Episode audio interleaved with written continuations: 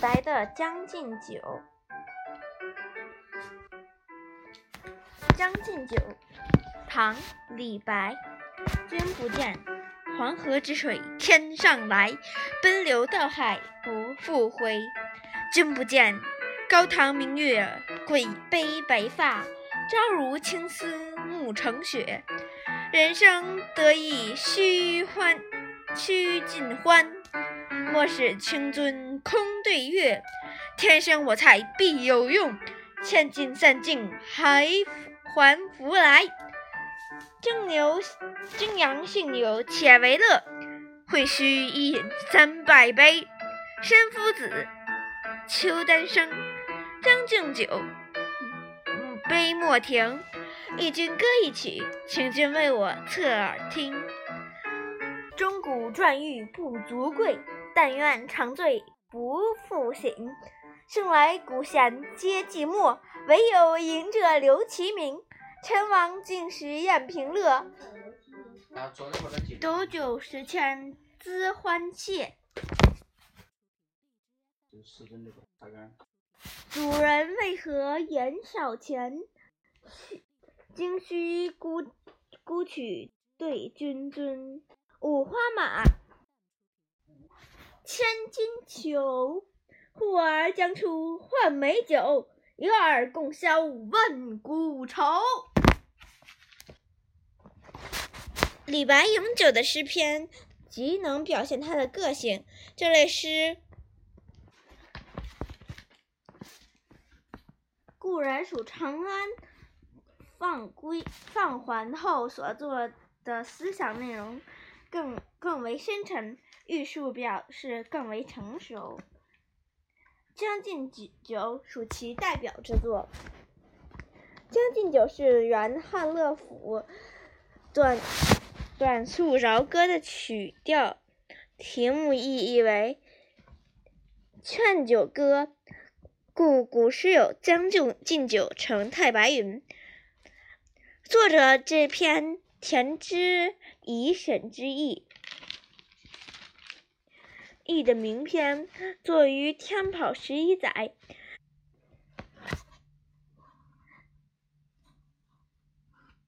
秦斌在蒿山另一好友袁秋丹的隐阳山居为客，三人常登高饮宴。人生快事莫莫若置酒会友，作者又用正又又正直保用世之才而不欲合之计，于是满腔不合时，亦借酒兴诗情。来一次，来了一次淋漓尽致的发书。诗篇发端就是两组排比长句：“余霞天风海雨向读者扑面而来，君不见，黄河之水天上来，奔流到海不复回。”隐阳去黄河不远，登高纵目，故借以此兴起兴。黄河源流。源远流长，落差极大，如从天而降，一泻千里，东走大海。如此壮浪景壮壮浪景象，莫非肉眼可以穷极？作者是向落天外，自道所得，语带夸张。上句写大河之之来，势不可挡；下下句写大河之去，势不可回。一涨一消，形成书卷卷。书卷往复的咏叹味是短促的单句，如“黄河落天走东海”是没有的，所没有的。紧接着“君不见”的咏叹味，呃，“君不见，高堂明镜悲白发，朝如青丝暮成雪”，恰似一波未平，一波又起。如果说前两句为空间范畴的夸张。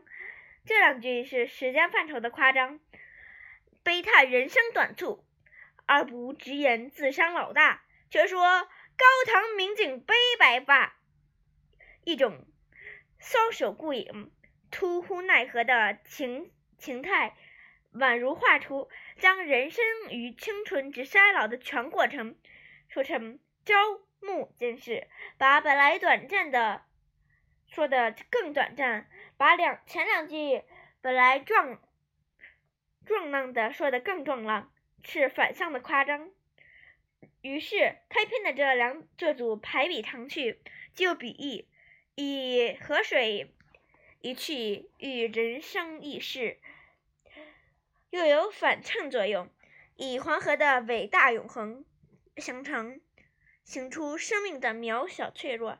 哎呀，我在这里先提一下，上次那个春江花月夜不是。江畔何人初见月？江月何年初照人？人在在无穷已。江月年年几相似嘛？这个和这个真的是反了。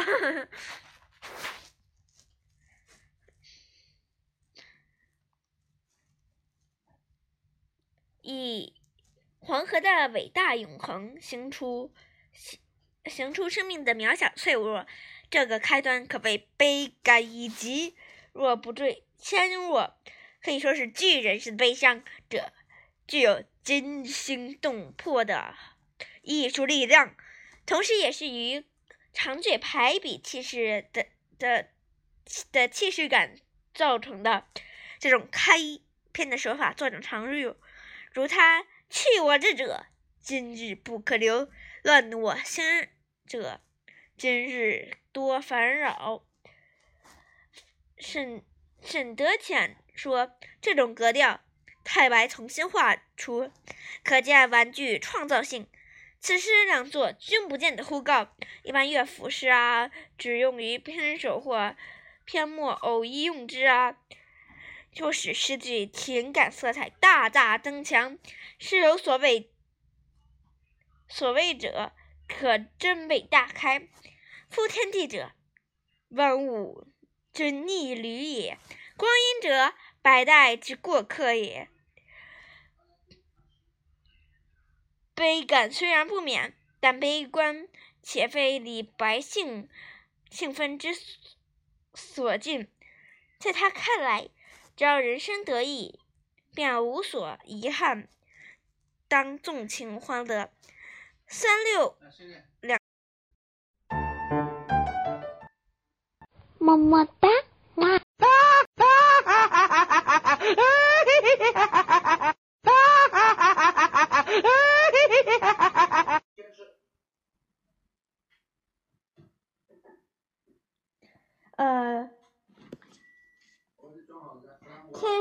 才必有用，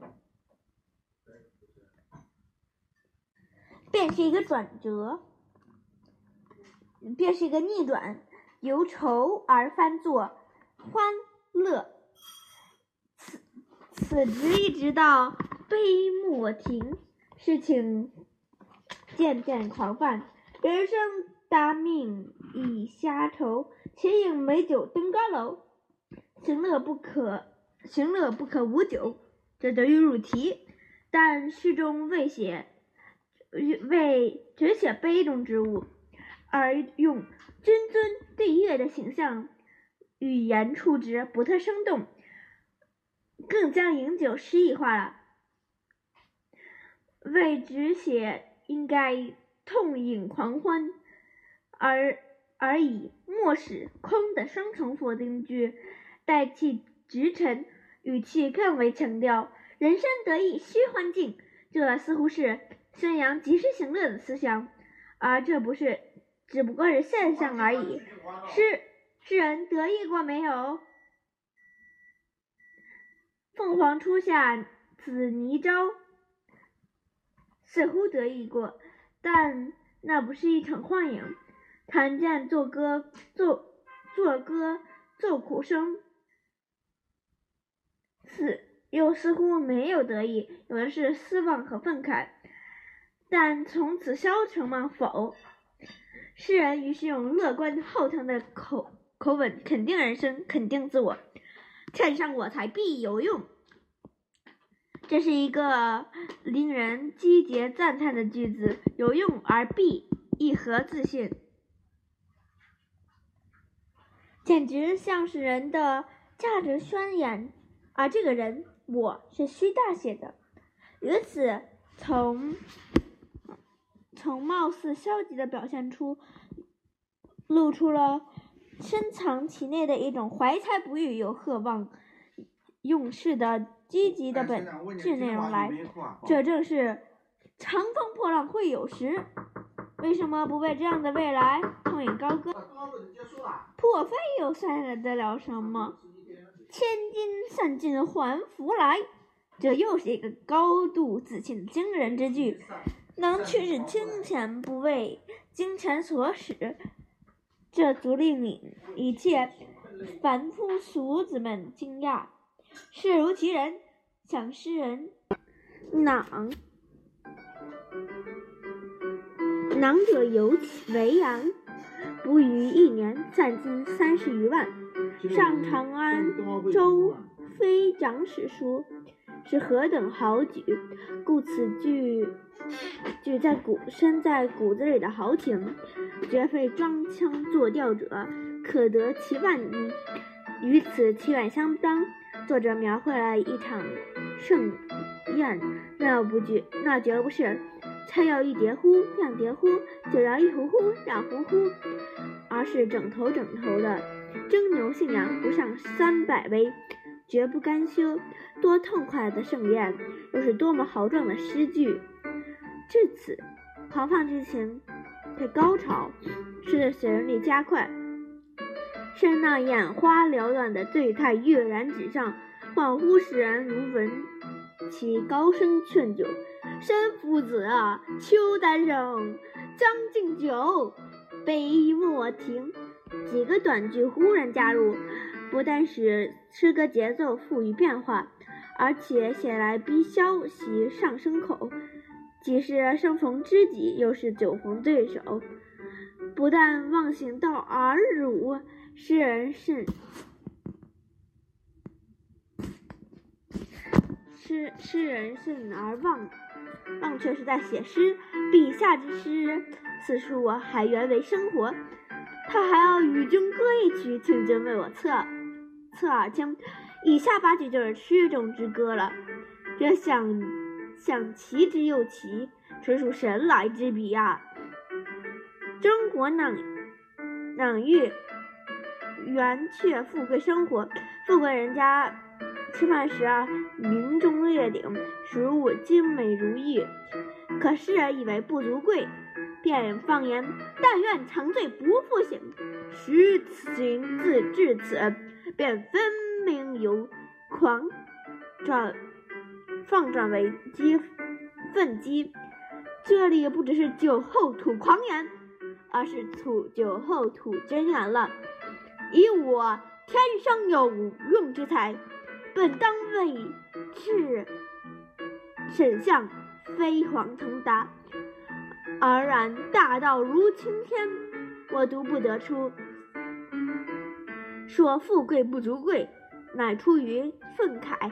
以下古来圣贤皆寂寞两句，已属愤语。